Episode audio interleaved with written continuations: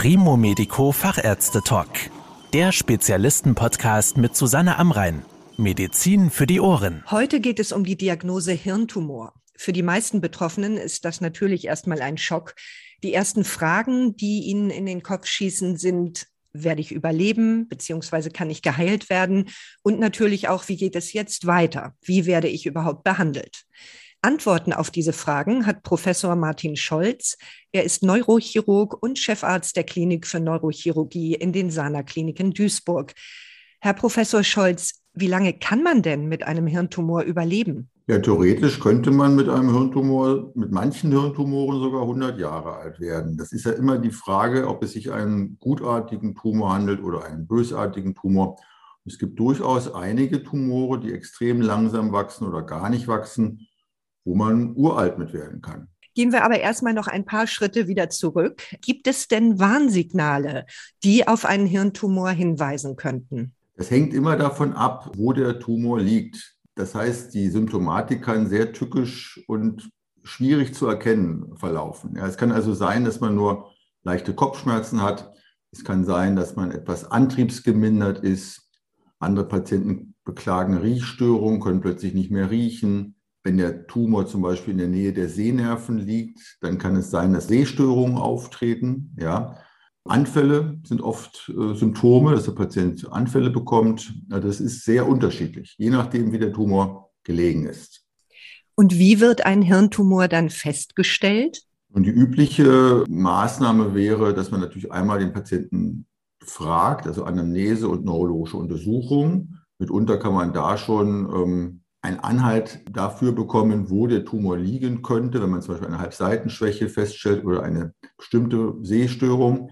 Aber man wird dann irgendwann nicht umherkommen, eine bildgebende Diagnostik zu machen, also eine Computertomographie oder wenn man Strahlen sparen will, eine Kernspintomographie des Kopfes. Ja. Wer Krebs hat, hat natürlich vor allen Dingen den Wunsch, der soll weg.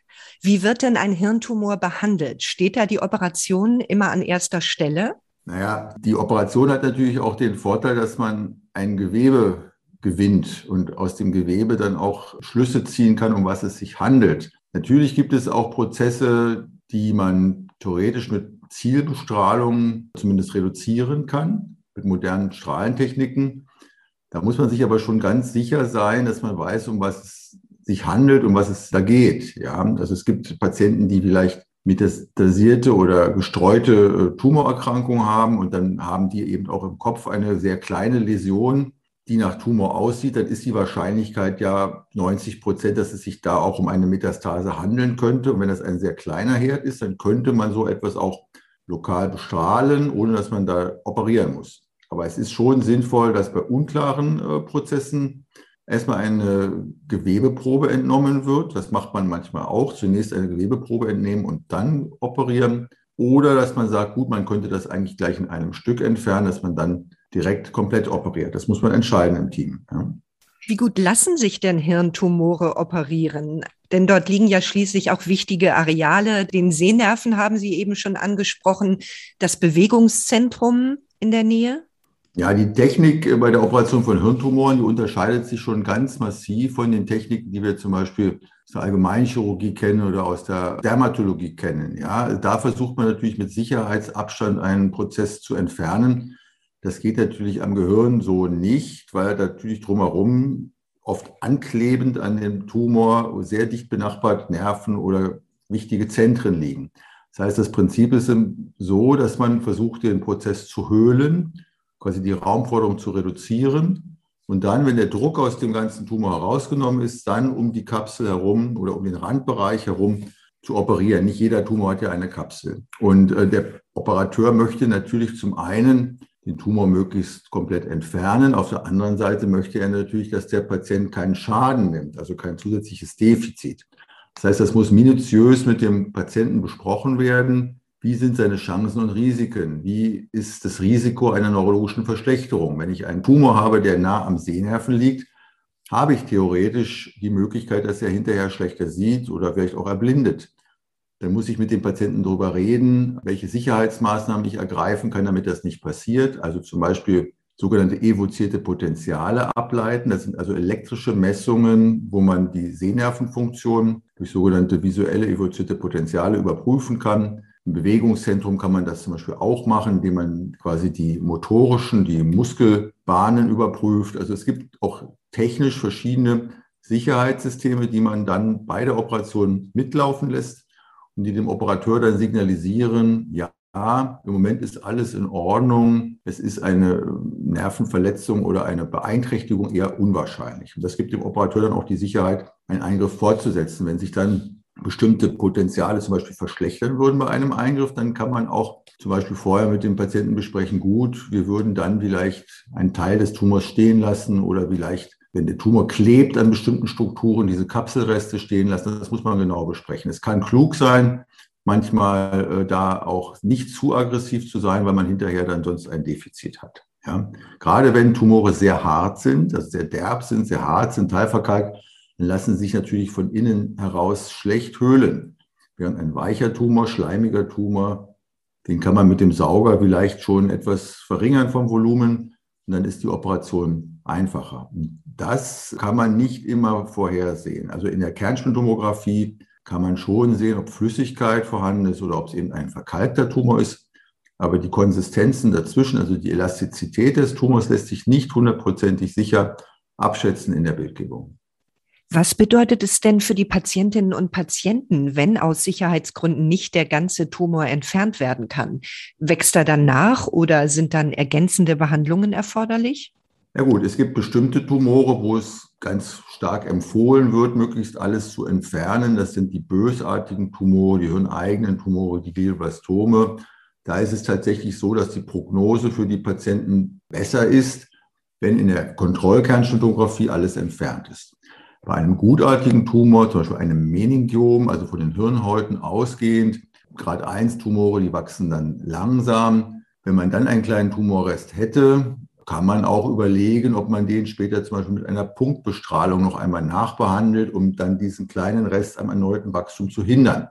Also da muss man dann in einem sogenannten Tumorboard, also in einer Konferenz zwischen verschiedenen Fachdisziplinen diskutieren, wie wir das dann am besten nachbehandelt. Es sitzt der Neuropathologe, der Strahlentherapeut, der Onkologe, dann der Neurochirurg natürlich. Also sechs Fachdisziplinen haben wir da normalerweise sitzen, die gemeinsam beschließen, wie es mit dem Patienten weitergeht.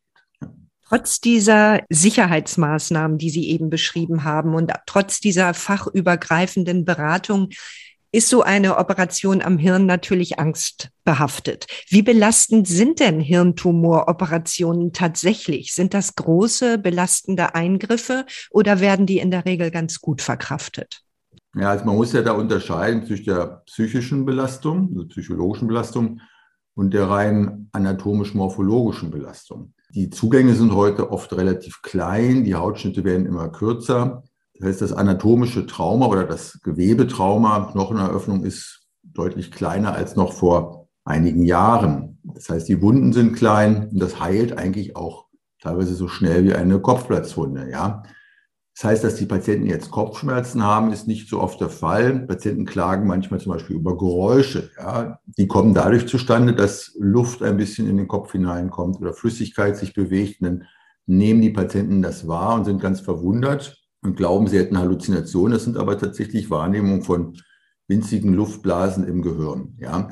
Das andere ist natürlich die psychologische ähm, Belastung. Und das ist von Mensch zu Mensch unterschiedlich, abhängig von dessen Grundnatur oder Grundcharakter. Und da muss man schon sensibel sein und das merken, ähm, dass der Patient da vielleicht etwas empfindlich ist oder mehr Beistand braucht, muss sich da auch darauf einstellen. Wir haben da auch Psychoonkologen bei uns im Team, wo wir dann auch eigentlich immer diese Psychoonkologin zu dem entsprechenden Patienten schicken, um mit ihm zu sprechen, um zusätzlich zum ärztlichen Gespräch noch Unterstützung zu geben. Ist denn nach einer Hirntumoroperation eine Reha erforderlich? Das hängt eben auch davon ab, zum einen, ob noch wichtige Anschlusstherapien erforderlich sind. Also wenn zum Beispiel ein Patient neurologisch intakt ist, das heißt, er bewegt Arme und Beine, er spricht, er hat so kein Defizit oder keine Verschlechterung. Aber es muss noch bestrahlt werden, es muss vielleicht noch eine Chemotherapie gemacht werden. Dann bräuchte er die Reha vielleicht, um psychologisch ein bisschen besser drauf zu sein, aber nicht unbedingt körperlich. Ja. Dann muss man schon sagen, die Therapie geht eigentlich vor, da muss man das irgendwie organisieren, dass er die Therapien bekommt und gleichzeitig vielleicht eine Physiotherapie. Ein Patient mit einem gutartigen Hirntumor, wo ich eigentlich gar keine Nachbehandlung mehr erstmal machen muss, der aber ein Defizit hat, eine Halbseitenschwäche oder eine Sprachstörung, da habe ich alle Zeit der Welt. Da kann ich ihn stationär in eine Reha schicken, wo dann wirklich ganz in Ruhe ähm, behandelt werden kann. Ja, das muss man auch vom Konzept her auch mit dem Patienten gut besprechen. Das Problem ist natürlich heute, dass die Liegezeiten immer kürzer werden. Patienten liegen oft nach einer Hirntumoroperation nur drei, vier, fünf Tage in der Klinik. Man muss diese ganzen Organisationen, sprich Planung der Nachbehandlung, Planung der Reha, alles irgendwie unterbringen in diesen paar Tagen postoperativ, damit das alles möglichst fertig ist, damit der Patient hinterher nicht lange rumtelefonieren muss, wie es nun weitergeht. Ja, das ist für den Patienten eigentlich die unangenehmste Situation, wenn er hinterher dann äh, entlassen ist und gar nicht so richtig weiß, wie es vorangeht. Er braucht eigentlich feste Termine zum Fädenziehen, zum Nachbesprechen, sodass er da eingebettet ist in eine gute Struktur. Wie sind die Erfolgsraten beziehungsweise eben die Heilungschancen bei den verschiedenen Hirntumoren, die Sie angesprochen haben, gutartig, bösartig zum Beispiel? Das muss man ganz differenziert sehen und hängt eben von zwei Faktoren vor allem ab oder drei Faktoren. Der erste Faktor ist die wirkliche Pathologie des Prozesses. Das heißt, was ist es für ein Tumor, welcher WHO-Grad? Von der World Health Organization gibt es also eine Graduierung von eins bis vier. Und Grad eins wären dann die gutartigen Prozesse. Grad zwei ist auch noch gutartig mit geringer Wachstumstendenz. Grad drei ist etwas aggressiver, wachsend schon Richtung bösartig. Und Grad vier wäre dann doch deutlich bösartig und das beeinflusst natürlich das Wiederwachsen, das Wiederaufflammen der Erkrankung. Das zweite ist natürlich, wo liegt der Tumor? Wenn ein Tumor schon in der ersten Operation komplett entfernbar ist, dann kann das bei einem Grad 4 Tumor besser sein, als wenn er schon bei dem ersten Eingriff an verschiedenen Stellen sitzt. Sagen wir, ungünstig wäre ein Grad 4 Tumor, der schon an drei, vier Stellen des Hirns sich ausgebreitet ist. Das heißt, der chirurgisch schon gar nicht komplett entfernbar wäre. Das wäre eine ungünstige Variante. Und dann natürlich auch das Alter des Patienten und die reine biologische Substanz. Das heißt, wie alt ist der Patient, wie gut ist sein Herz-Kreislauf-System, wie kann er sich auf diese ganzen Belastungen einstellen. Das ist auch wichtig. Motivation, auch die, auch die familiäre Einbindung. Ein Patient, der sehr gut angebunden ist, familiär sehr motiviert ist, hat oft bessere Verläufe als jemand, der sehr depressiv ist, durch die Erkrankung sich fallen lässt, so aus meiner Beobachtung. Ja. Welche Rolle spielen denn Narben bei Hirntumoren? Sie haben ja eben schon von kleinen Zugängen gesprochen. Sieht man hinterher am Kopf oder etwa im Gesicht, dass jemand an einem Hirntumor operiert wurde? Ja, wir wollen natürlich es möglichst so machen, dass man das den Patienten nicht ansieht, dass sie also sozial nicht stigmatisiert sind. Das heißt, es geht natürlich erstmal um die akute Phase wo man natürlich schon oft ein bisschen rasieren möchte, damit das alles sauber und steril ist. Man kommt aber tatsächlich mit sehr kleinen Rasuren klar. Es gibt auch immer wieder Veröffentlichungen, wo also Neurochirurgen versuchen, durch nur durch Wegkämmen der Haare in dem Spalt zwischen den Kammlinien also zu schneiden. Das kann man alles machen. Geht auch hygienisch. Äh, das ist das eine. Und dann ist es natürlich ein Unterschied, ob ich im Bereich des behaarten Kopfes einen Schnitt unterbringe oder nicht im Bereich des behaarten Kopfes. Wir versuchen schon grundsätzlich das Ganze hinter der Haarlinie oder im Bereich des äh, behaarten Kopfes unterzubringen. Es gibt auch Spezialzugänge, wo man zum Beispiel über die Augenbrauen gehen kann, also Augenbrauenschnitt. Das muss man dann immer ein bisschen differenzieren. Zum Beispiel, ob einer kräftige, buschige Augenbrauen hat und das hinterher gut getarnt ist oder er eben fast keine Augenbraue hat und man sieht dann die Narbe immer im Gesicht. In so einem Falle wäre dann so ein Augenbrauenschnitt ungünstig wenn einer sehr tiefe, zerklüftete Stirnfalten hat und man könnte genau in dieser Stirnfalte schneiden, dann kann das kosmetisch durchaus auch mal möglich sein, so eine Stirnfalte zu benutzen. Man muss das auch kosmetisch sich anschauen, wie das am besten geht.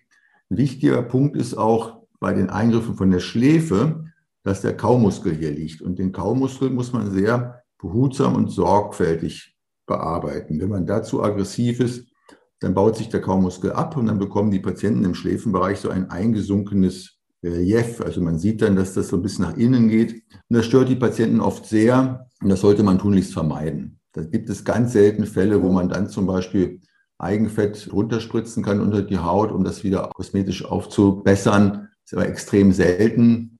Und da lassen wir uns dann auch manchmal von den plastischen Chirurgen ein bisschen helfen. Ist aber sehr, sehr selten, dass man da was machen muss. Vielen Dank, Herr Professor Scholz. Das war der Primo Medico Fachärzte Talk mit Susanne Amrein. Danke, dass Sie zugehört haben. Mehr Informationen rund um das Thema Gesundheit und medizinische Spezialisten finden Sie auf primomedico.com. Bis zum nächsten Mal, wenn es wieder heißt Medizin für die Ohren.